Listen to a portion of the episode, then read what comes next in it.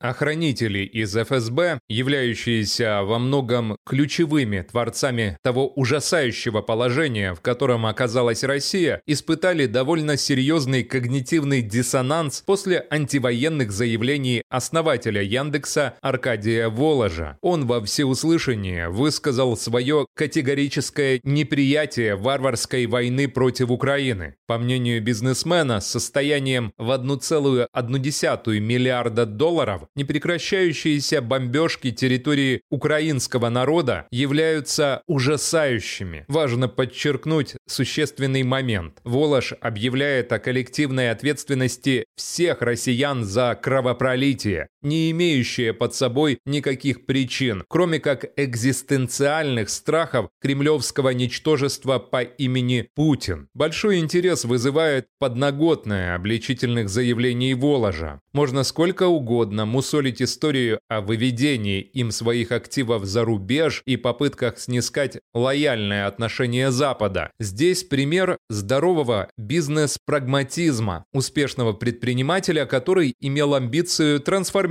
Яндекс в международный конгломерат, в перспективе холдинг мог стать действительно глобальным конкурентом американской корпорации Alphabet, которая владеет Google. Воистину, это стало бы триумфом российской умной и мягкой силы. Россия могла бы состязаться с США на рынке цифровых технологий, выдавая масс-маркету действительно серьезный продукт. Но дубиноголовым путинистам подобные проекты кажутся слишком малопонятными. В их узкой картине мира махина Яндекса ценна как инструмент тупого оболванивания масс путем распространения запутинских нарративов и полного блокирования любого альтернативного цифрового контента. Сервис Яндекс Новости на начальном этапе вторжения в Украину действительно сыграл зловещую роль большого брата, задающего рамку восприятия войны. Димарш Воложа уже успели окрестить восстанием креативного класса против вездесущей шариковщины. Да что там говорить, главный Яндексовец предвещает России дальнейшую деградацию ввиду скатывания ее в бескомпромиссную диктатуру сырьевиков, Волош выдвигает концепцию новой России, которая могла бы стать страной ученых, быть образцом прогресса. Но вместо этого бал правят жирные коты, пожирающие недра страны и оставляющие следующее поколение россиян у разбитого корыта с паршивой экологией. К слову, и нынешнему поколению не сладко от управителей государственного корабля. Оно живет в состоянии идеального шторма, пропаганда могилизации, экономические и финансовые потрясения, политическая муштра ради служения кровавому плешивому идолищу. Даже приближение выборов уже не заботит Кремль, который всерьез разрабатывает план отмены голосования и замены его на плебисцит по схеме протаскивания поправок в Конституцию. Фактически у населения России уже не остается инструментов выражения своей субъектности. Массы превращены в статические единицы единицы, жалкие винтики неработающего механизма. Чем меньше ресурса остается внутри путинского маховика, тем безжалостнее он перемалывает прежде всего молодежь. Россия превращена в сумасшедший дом воинствующих стариков, пикейных жилетов. Аркадий Волош своим выступлением дает сигнал наличия партии несогласия с подобным катастрофическим сценарием. Делает заявку на свою политизацию и начало консолидации здоровых сил российского российского общества против текущего бедствия архаичного консерватизма. Также он ярко демонстрирует, как голосуют ногами наиболее адекватные личности. Им, как и Воложу, просто позорно ассоциировать себя с Россией убийцей. Какими будут отсроченные результаты демарша Воложа, еще только предстоит осознать. Но он синхронизирован с ползучим процессом обвала рубля и ухудшением уровня жизни миллионов людей. Экономика становится главной оппозицией гибнущему режиму, а ее, как известно, в тюрьму не упрятать, а значит охранителям придется понести наказание за поворот страны не туда.